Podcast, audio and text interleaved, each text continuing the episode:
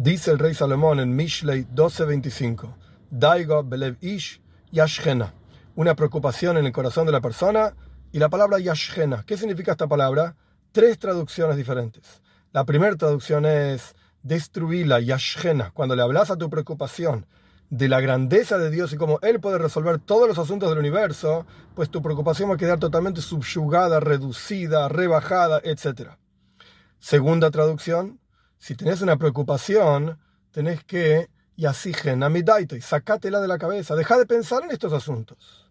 Y la tercera traducción, y así la heirim, hablala con otros, pero no otros que no les importa lo que te pasa en tu vida, otras personas que realmente están con vos y sienten cómo esto te preocupa.